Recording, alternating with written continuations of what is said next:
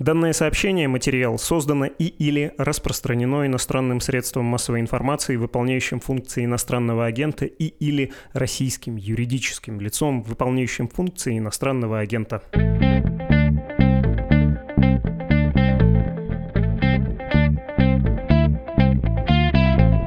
Вы включили подкаст «Медузы», он называется «Что случилось?», посвящен новостям, которые долго остаются важными. У микрофонов Владислав Горин, это я и Александр Габуев, исследователь-китаист. Александр, мое почтение. Здравствуйте, Владислав. Пару фраз хочу прочитать. Звучат они так. Кажется, Китай планирует военное вторжение на Тайвань, хотя раньше казалось, что этому помешают США. Обсуждаем ситуацию с китаистом Александром Габуевым. Это заголовок нашего же подкаста, записанного осенью прошлого года, и мне немножко неловко просить вас объяснить ситуацию вокруг Тайваня снова, потому что кажется, что она не сильно меняется, но ощутимо меняются наши страхи, наши опасения, наша реальность, в которой война уже не что-то невозможное. Или я ошибаюсь, и не зря мир в эти сутки, в эти часы интересовался, по какому маршруту летит самолет э, спикера Нижней палаты Конгресса Нэнси Пелоси, сядет, не сядет э, на Тайване, какую дорожку ей постелили в заксобрании в местном парламенте тайваньском, сколько стаканов чая белого, молочного с пузырьками заказали.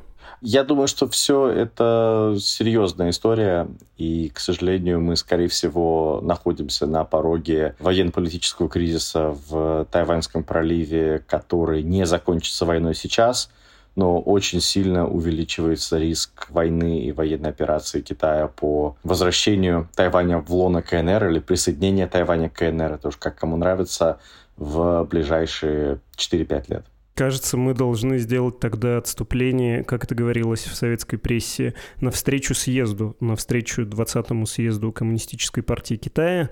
Почему это важно? Почему это в том числе определит судьбу Тайваня? Визит во многом важен сам по себе. Все-таки Нэнси Пелоси — это третье лицо в государстве.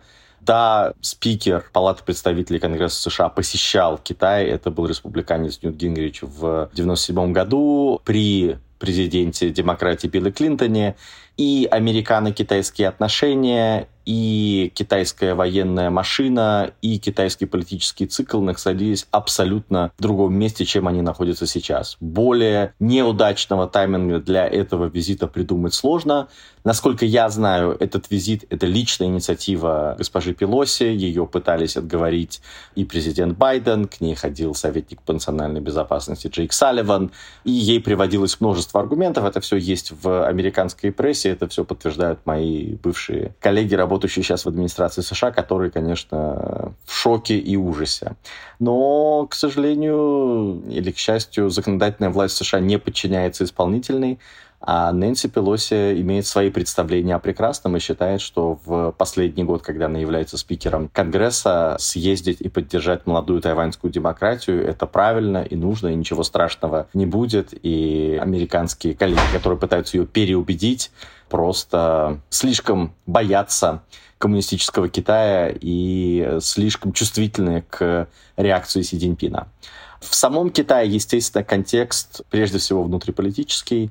Китай совершенно не та страна, которой он был в 97 году. Да, в 97 году Китай был гораздо слабее в военном отношении, была гораздо менее крупной экономикой. Экономика, которая встраивалась в глобализацию по американским правилам, активно вступала в ВТО. И да, был тайваньский кризис до этого, но в 1997 году в целом Дэн Зиминь попытался и довольно успешно спустить визит Гингрича на тормозах.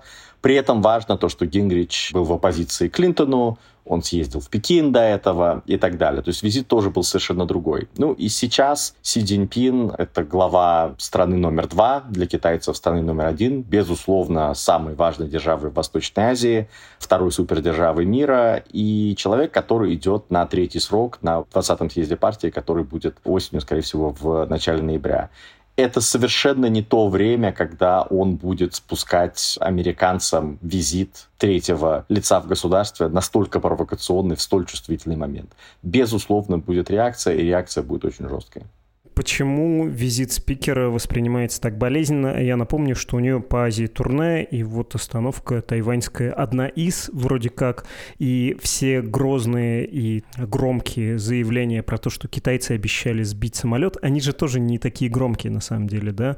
Это, ну, даже не Киселев, переводя на российскую валюту, сказал, это сказал местный пропагандист, бывший главный редактор местного издания, написал это в соцсетях и с оговоркой, что если она полетит в сопровождении истребителей, мы должны ее сбить. Ну, то есть это все-таки все не настолько остро и однозначно. И плюс вы сказали, что администрация Байдена, да, пыталась этого избежать. Вроде там и переговоры были телефонные какие-то продолжительные между председателем КНР и президентом США. То есть вроде бы ничего такого особенного. Это именно нужно показать перед 20-м съездом, что я дракон или кто там, тигр. Это важная на самом деле история. У вас есть часть территории, которую вы считаете своей. И туда сверхдержава, которая поддерживает де-факто независимость Тайваня, понятно, что без американской поддержки независимости Тайваня бы не было, приезжает третье лицо этой страны по документам, по протоколу, по всем договоренностям и понятиям, которые существуют между КНР и США, с 1979 года Америка придерживается принципа одного Китая. Пекин — единственный представитель законный интересов китайского народа. И с Тайванем есть особые отношения, но Тайвань не признается государством.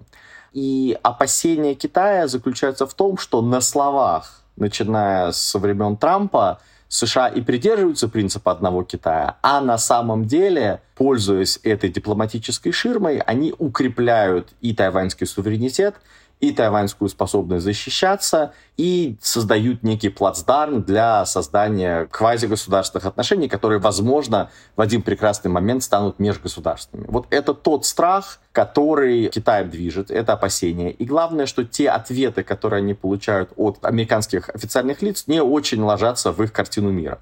Ну как это так? Президент США не может сказать своей сестре по партии Нэнси Пелоси о том, что Нэнси это сейчас очень плохая идея, давай ты не будешь этого делать. Или давай ты не будешь этого делать сейчас, а если тебе так хочется съездить как глава Конгресса, давай ты это сделаешь после китайского съезда, после наших выборов, вот ты глава Конгресса до 7 января. Вот давай ты в декабре слетаешь, уже как хромая утка, и все нормально, и ты войдешь в историю, а с другой стороны и китайцев не разозлишь. Ну как это так? Его аргументы не находят подтверждения, их Нэнси Пелоси не воспринимает. Это значит, что что-то не так. Это значит, что мне, скорее всего, врут либо он так это воспринимает, либо он понимает реально, что это действительно самодеятельность, конкретной женщины с огромным политическим капиталом, которую просто вот сейчас невозможно переубедить, и которая, судя по вот тому, что и возмущенные американские чиновники рассказывают СМИ, я это тоже слышал и от разных людей. Мне кажется, что не врут вот несколько человек, которые, в общем, знают, что происходит. Они говорят, "О, да нет, слушайте, вы накручиваете себя. Это вот китайцы пытаются создать такой образ, что что-то будет. Ничего ужасного не будет. Если так, все будет в порядке.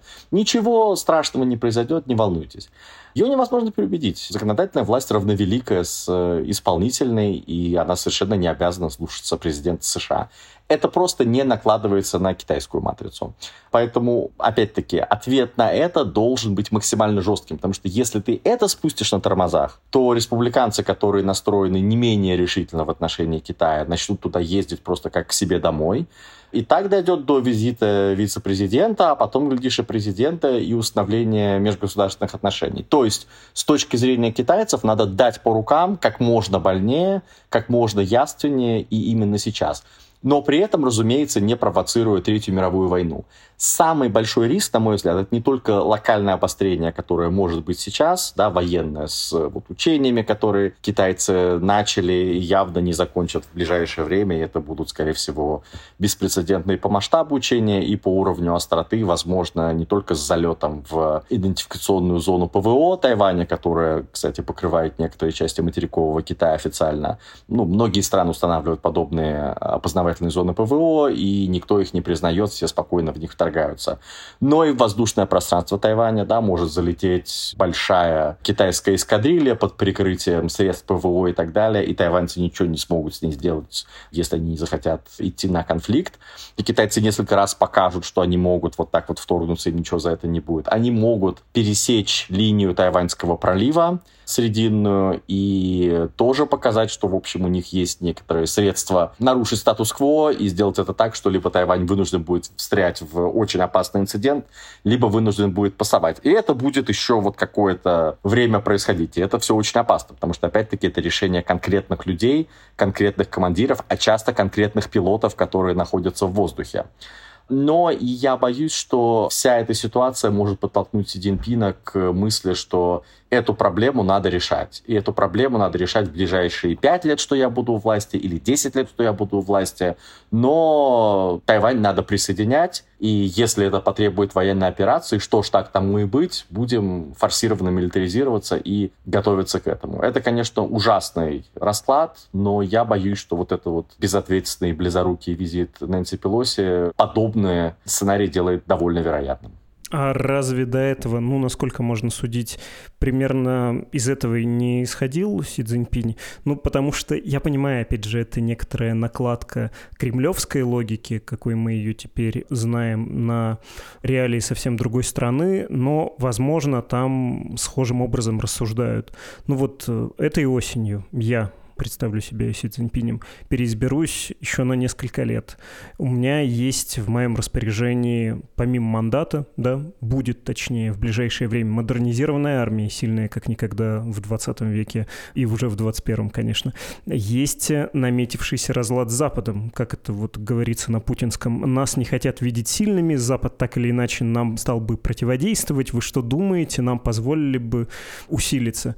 Ну и есть ощущение, собственно, собственно, того, что пик взаимной интеграции с Западом пройден, что вот этот начавшийся в 70-е годы при Дэн Сяопине процесс интеграции в Запад, он себя исчерпал, и теперь, в том числе с той стороны, хотят провести какой-то водораздел, намечается противодействие, в том числе военное, да, Тихоокеанский военный альянс, вот этот Аукус, он еще тоже не стал мощной силой. Ну, то есть есть момент, и действительно, ближайшие несколько лет это окно возможностей, и неизвестно, представится ли оно потом, для того, чтобы Великий Китай, наследник э, великих империй, наконец вернул все, что ему полагается, ну или почти все, да. Южно-Китайское море еще остается из э, таких мощных претензий. Разве это не то, из чего Синь Цзиньпинь исходил и до этого? Мы не знаем наверняка, потому что китайская властная вертикаль становится все более закрытой от внешнего мира, поэтому мы можем как-то интерпретировать сигналы, которые появляются в публичном поле, как-то интерпретировать слова Си Цзиньпина и его действия, мы что-то знаем от разных источников разного качества, которые находятся где-то около центров принятия решений, но наверняка мы этого не знаем. Да? Вспомните, как э, большая часть российских коллег и многих уважаемых аналитиков в мире смеялись над э, ЦРУ и американскими спецслужбами, когда они говорили, что Путин точно планирует напасть, и мы не только видим спутниковые снимки и все, что можно сделать с помощью открытых источников, мы еще и имеем достоверную информацию, не скажем вам откуда, мы знаем не только вот некую внешнюю картинку, но и намерение. Да? Люди над этим смеялись, потом просчитались. Здесь мы не можем знать наверняка, и ЦРУ нам точно не говорит, что же там Си Цзиньпин задумал, потому что вполне возможно, что не знает. Я был недавно в Вашингтоне, и крупный руководитель разведсообщества на вопрос, будет ли вот эта вот практика раскрытия планов противников через СМИ теперь регулярной, сказал, нет, это все-таки единичная история, и мы пока не намерены ее повторять, все-таки разведданные не любят публичности. Так или иначе, мы не знаем, что себе думал Си Цзиньпин, что мы точно знаем, что Китай не спешит форсировать разрыв с США и Западом. Китай считает, скорее всего, что этот разрыв неизбежен, что Америка и Запад взяли курс на подобный разрыв и считают, что разрыв этот повредит интересам США, но повредит интересам Китая гораздо больше. И намерены сдерживать возвышение Китая. Поэтому стратегическая цель Китая — это как можно дольше оттягивать вот этот вот окончательный разрыв цепочек добавленной стоимости, R&D, инвестиции и так далее, и как можно дольше получать выгоды которые у Китая, безусловно, есть от э, участия в глобализации. Потому что, конечно же, Китаю есть еще куда стремиться с точки зрения собственных инноваций. У него огромная зависимость от западных рынков, от западных комплектующих. И пока Китай окажется в том месте, где вот этот разрыв из-за политических причин, то есть, условно говоря, Китай предпринимает какие-то решительные действия в сфере внешней политики, и на него накладывают такие же санкции, как на Россию, Китай понимает, что он пока очень уязвим, и его население, в отличие от российского, которое уже привыкло там, к спаду 98 -го года, к тому, что было после глобального кризиса 8-9 года, да, когда российский ВВП проваливался там на 10%, которое живет с 2013 года в условиях сокращения реальных доходов. Китайское население жило очень долгое время, последние 30 с лишним лет, при постоянно расширяющейся экономике. Все лодки поднимались, и масштабный шок – даже оправданный интересами возврата Тайваня, непонятно, как к нему китайское население отнесется. Если посмотреть многие доступные данные, мы знаем, что у китайцев, в общем, терпение лопается часто гораздо быстрее, чем в России. И вот китайский протест в каком-нибудь маленьком городке, связанный с экологическими нарушениями или с тем, что людей выгнали с земли, да, какие-нибудь хищные девелоперы, вошедшие в долю с местным начальником порткома, они часто заканчиваются там поджогом полицейских машин, разгромом полицейских полицейских участков и так далее. То есть китайское народное население такое, довольно буйное. Поэтому для того, чтобы сделать что-то в отношении Тайваня, Китай должен быть готов. И здесь, конечно же, время, с одной стороны, на стороне Китая. Китай считает, что он создаст такую армию, которая регионально еще сконцентрирована. Да? То есть у США самая сильная армия, но она размазана по всему миру, потому что Америка мировой жандарм. А Китаю совершенно не обязательно так делать. Китай может сконцентрировать практически все, что есть на конкретном военном театре и добиться безусловного военного преимущества. И никакая Америка, никакой ОКУС его не остановят. Конечно же, Тайвань будет довольно больно кусаться в ответ, но, тем не менее, у Китая будет тотальное военное преимущество. Тем не менее, необходимость отложить это решение, да, или, ну, возможно, мы добьемся такого военного преимущества, что тайваньцы сразу поймут, что сопротивление бесполезно, сложат лапы и все-таки будут договариваться на наших условиях, и там мы договоримся о том, что через сто лет они полностью войдут в состав КНР на правах провинции обычной, а сейчас там уже будет развиваться красный флаг, и нормально этого хватит символически. Вот сейчас, судя по всему, этот расчет может поменяться. И они могут сказать, что вот тот уровень взаимоотношений США и Тайваня, даже если не дойдет речь до признания формальной независимости, он абсолютно внутриполитически неприемлем. Ну как, мы народ населения накачиваем идеи того, что мы великие, мы, значит, окончательно встали с колен, мы непобедимы, мы идем к сверхдержавному статусу, и тут какая-то 82-летняя ведьма прилетает и вот ведет себя так по-свински на нашей провинции. Ну что это такое, да? Мы такого оскорбления потерпеть не можем, поэтому мы должны как-то максимально жестко реагировать. Увы, это очень опасная ситуация. В общем, Китай до этой ситуации – это страна, которая могла бы захватить Тайвань, если бы не захотела, не решилась заплатить цену, сравнимую в относительных величинах с потерями российской экономики из-за спецоперации, а если бы ее к этому уже подвели, да, например, в результате каких-то торговых ограничений. Пока этого не случалось и не должно было бы случиться, но нынешняя ситуация, в частности, показывает вот эту перемену. Это понятно. Часто об этом говорится, но я боюсь, что это слишком российская логика. С нашей страной такое случается, когда у нас происходят какие-то сломы, мы с еще каким-то мессианством и таким совершенно ощущением себя центром мира думаем, что и у всех так же, да? Когда в революцию столетней давности происходили у нас свои события, мы думали, что революция будет глобальной глобальный. Сейчас, когда в нашей стране происходит то, что происходит, она делает то, что делает, нам тоже кажется, что и другие так могут действовать, но на Пекин-то специальная операция не так подействовала, как на наши умы. Там не то, чтобы посмотрели на это и сказали, ой, какой Запад слабый, захотим возьмем, а потом санкции будем как-нибудь пытаться отыгрывать. Там нет вот этих иллюзий, да ведь? Я думаю, что Китай находится в ранней стадии изучения уроков войны в Украине. Поскольку война не закончилась, то и уроки продолжают происходить. Да? И зная, насколько там скрупулезный процесс изучения чужого опыта, китайцы очень любят этим заниматься. И партия умеет это делать. Они вот э, развал Советского Союза изучают до сих пор.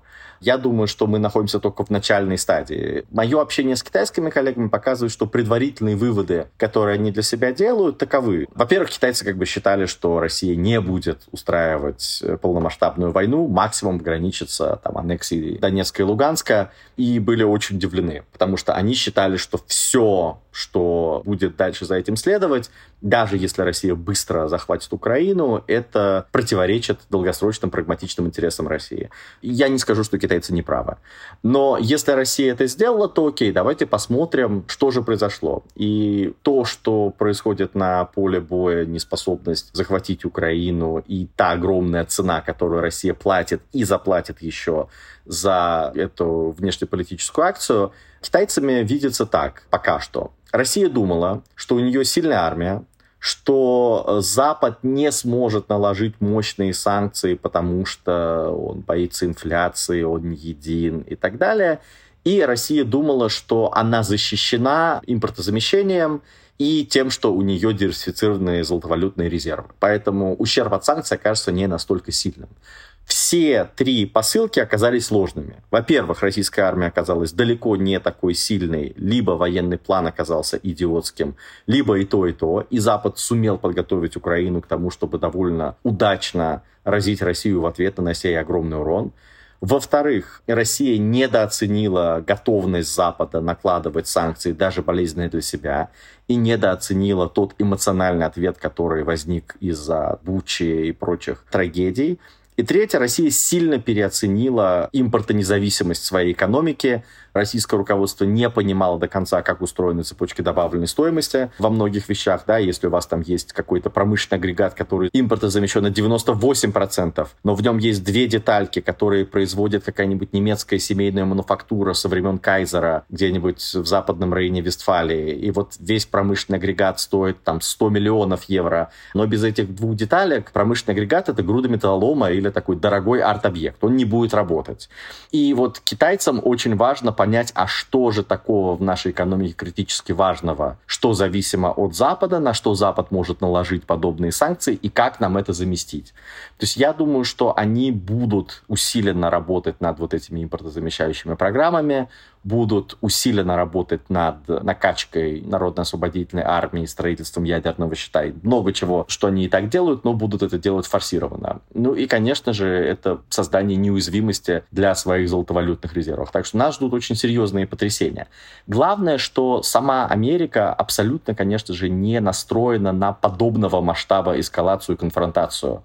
Я был вот в мае и задавал людям в Госдепе, в Белом доме вопросы типа, ну хорошо, вы готовы идти на торговую войну с э, Китаем, которая хотя бы на 20% похожа на то, что вы сделали в отношении России, если там, допустим, Китай будет поддерживать Путина, вот будет там нарушать санкции?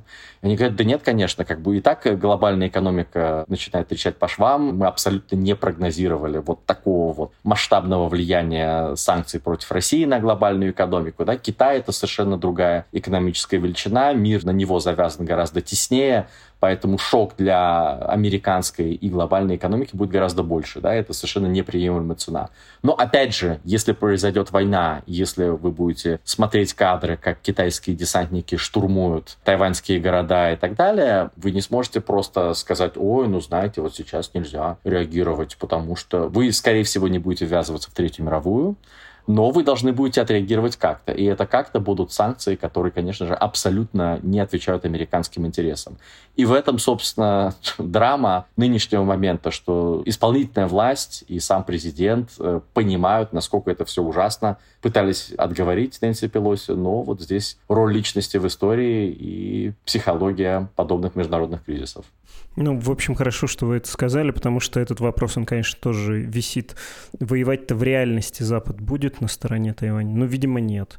У нас, конечно, не 50-е годы, когда под мандатом ООН американцы, а потом советские военнослужащие и китайские военнослужащие, кажется, формально они были добровольцами, протопали туда и обратно весь Корейский полуостров, остановившись посередине. Этого трудно представить, да, или там как э, специальную военную операцию проводил Пекин по отношению к Вьетнамской Народной Республике, и результаты ее были, в общем, довольно неутешительными. Но трудно себе представить, чтобы Запад ввязался в активные военные действия. Скорее это будет э, что-то типа, ну, как с Гонконгом было, да, или с той же Украиной. Беженцам поможем, какие-нибудь стипендии студентам колледжей и западных университетов, которые приедут к нам учиться в ВНЖ, дадим. Очень посочувствуем, но а так ограничимся экономическим воздействием. Нет, я бы не сказал, что вот то, чем вы сказали, ограничивается американская помощь Украине. Конечно же, не отрицая успехи украинцев в защите своей страны, безусловно, западное оружие, западная подготовка, цели, указания и так далее играют огромную роль в войне. И, безусловно, США все это будут давать Тайваню. И в этом как раз и заключается спираль эскалации, что у вас будет куча голосов и внутри администрации даже этой, и на капиталистском холме, которые будут говорить, ну все, после того, что произошло, единственный способ остановить и предотвратить войну заранее, это накачать Тайвань оружием, чтобы это была отравленная пилюля и чтобы цена вторжения была для Китая запретительной. Давайте как можно скорее продадим Тайваню все, что Тайвань попросит и у вас будет куча людей, лоббистов ВПК, которые будут либо искренне считать, что это отличная идея, либо будут считать, что сейчас отлично мы продадим кучу продукции фирмы Raytheon, Lockheed Martin и так далее. И с другой стороны, Китай, который будет считать это провокацией, и думать, что окей, теперь у нас идет обратный отчет, и чем быстрее мы проведем специальную военную операцию по возврату Тайваня, тем меньше будет ее цена. То есть это тот же самый Цукцванг, в котором отчасти оказалась э, Россия с Украиной, но в данном случае это администрация Байдена пыталась давать оружие в час по чайной ложке, чтобы не провоцировать Кремль, и это не предотвратило. И здесь тоже будет как раз вот эта вот логика. Очень многие сторонники того, чтобы дать Тайваню оружие как можно больше, будут говорить, вот смотрите, если бы мы гарпуны, аймарсы, джавелины и так далее дали бы еще в 2014 году, никакого российского вторжения бы не было. Возможно, Украина бы еще сохранила суверенитет над Донбассом, а Крым был бы российский, ну и бог с ним, да. Поэтому сейчас мы не должны делать той же самой ошибки, должны давать как можно больше оружия и как можно быстрее.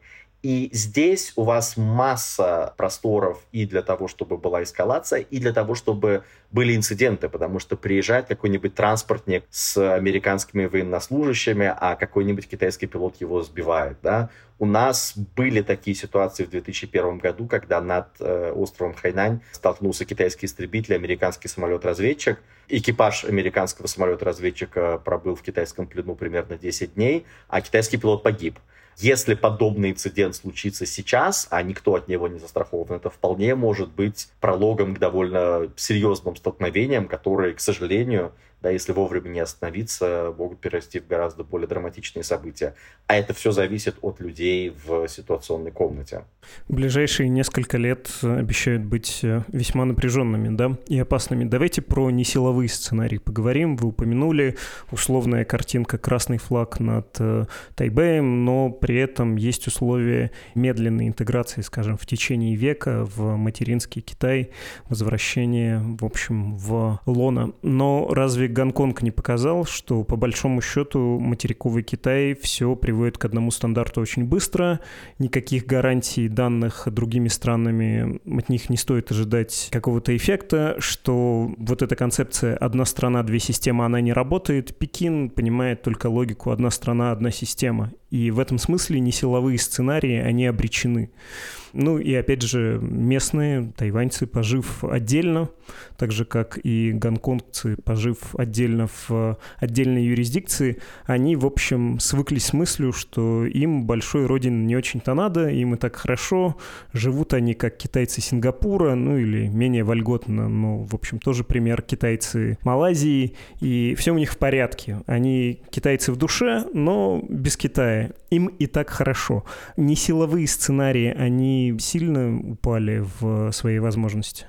История в том, что, к сожалению, гонконгский прецедент действительно играет огромную роль в том, как это воспринимает и Тайвань, и Запад. Гонконгский прецедент связан не только с действиями самого Китая. Здесь действительно цепь действий и ошибок и со сторон протестующих, и со сторон властей Гонконга, и со стороны Пекина, и реакции Запада. Я бы сказал, что реакция Запада была довольно безответственной, потому что они не были делать ничего готового, реального, чтобы поддержать протест, и ничего не делали но при этом делали заявления, которые Пекин справедливо расценивал как вмешательство в свои внутренние дела. Пекин, конечно же, одержим паранойей и считает, что все это спланировано, организовано ЦРУ и так далее, и гораздо проще за всем, что происходит, видеть заговор некой ложи, а не некую лажу и безответственность. Протестующие тоже действовали абсолютно безответственно, надеялись на какую-то мифическую западную помощь. Ну и вы видели, наверное, многие кадры с э, нападением на полицию, совершенно неприемлемо в любом нормальном государстве, нападением на сторонников материка в Китае, да, там и всякие разные некрасивые вещи.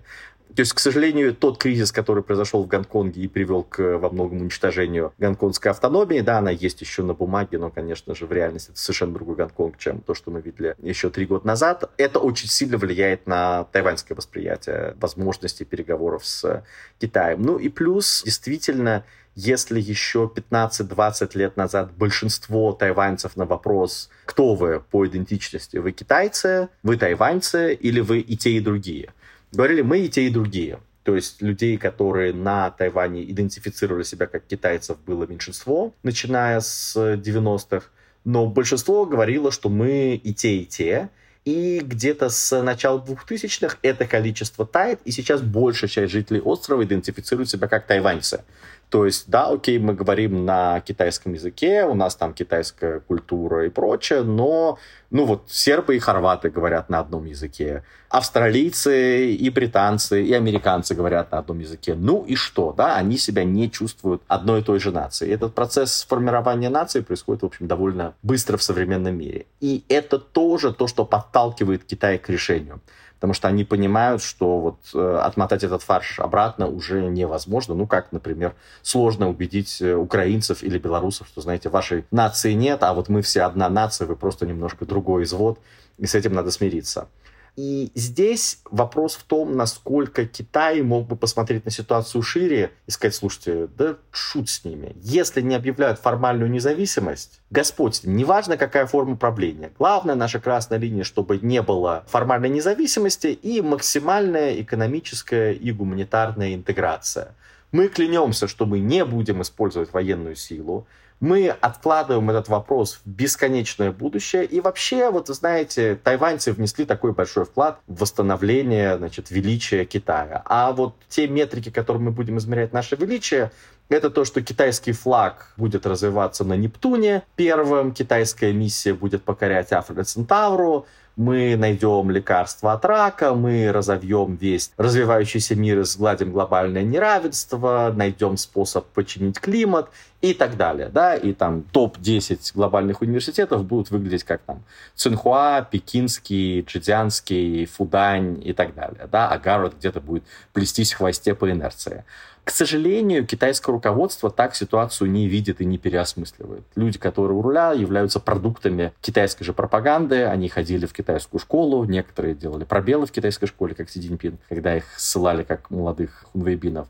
И они заточены на то, что если до 49 года мы Тайвань не вернем и не будет развиваться наш красный флаг, это значит, что столетие унижения так и не закончилось. Поэтому это все толкает ситуацию вот к более конфликтным сценариям. Ну и, конечно же, американо-китайские отношения находятся в абсолютно другом месте, чем они были раньше. Если раньше в Америке была уверенность, что вот Китай глобализируется, интегрируется, будет играть по нашим правилам, это пусть даже не будет демократия, но будет какая-нибудь страна типа Сингапура, и все будет нормально, с этим можно будет жить. Главное, что они будут жить по правилам, написанным в целом Америкой. Сейчас, конечно же, это воспринимается как э, вызов американской гегемонии, как главный соперник, и вопрос, что делать с этим соперничеством – он стоит очень остро, и консенсуса нет. То есть есть консенсус в отношении того, что Китай — это угроза и вызов, но в отношении того, как реагировать на эту угрозу, никакого согласия нет. И там, если вы поговорите с высокопоставленными людьми в администрации Байдена, они скажут, эту проблему решить невозможно. Да, вот мой бывший начальник Билл Бернс, который сейчас руководит ЦРУ, да, так писал в своих мемуарах, что есть проблемы в дипломатии, которые решить невозможно. Ими можно управлять. Наша задача главная – это избежать войны, конфронтации и снижения глобального ВВП из-за того, что мы с китайцами не можем договориться, как управлять этими противоречиями. Вот есть много людей в администрации, которые считают, что вот так вот надо соревноваться, главное, чтобы не драться. А есть люди, которые считают, что нет, мы должны соревноваться и победить в этом соревновании. Свержением ли режима или тем, что Китай затормозит свое развитие, не сможет развивать критически важные технологии и так далее. У этих людей тоже не очень четкая картинка в голове того, что они хотят.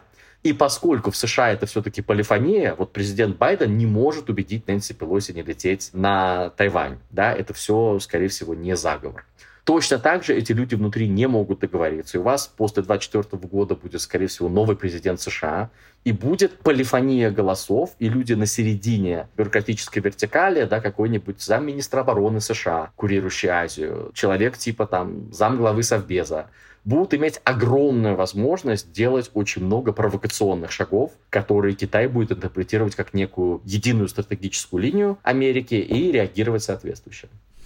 Понятно. Спасибо большое, Александр. Просто пара справочных замечаний, если слушателю захотелось потянуться к смартфону, уточнить, почему 49-й год. Ну, потому что столетие Республики Китайской Народной имеется в виду, и почему тайваньцы внесли значимый вклад в величие Китая, потому что, когда Китай открылся для рынка, для инвестиций, китайцы Тайваня, а также этнические китайцы Соединенных Штатов, они были первыми, кто туда пришел, поверил, вложился, подготовил почву в том числе для западных инвестиций.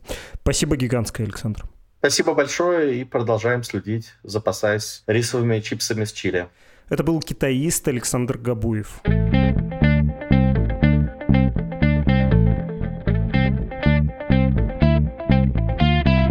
Профинансировать работу «Медузы» можно и нужно. Мы давно уже ваше общественное издание. Инструкции и формы оплаты есть на страницах support.meduza.io и save.meduza.io. Вторая из этих страниц на английском языке. Имейл для связи с редакцией подкаст собакамедуза.io. Вы слушали «Что случилось?» Подкаст о новостях, которые долго остаются важными. Всего доброго. thank you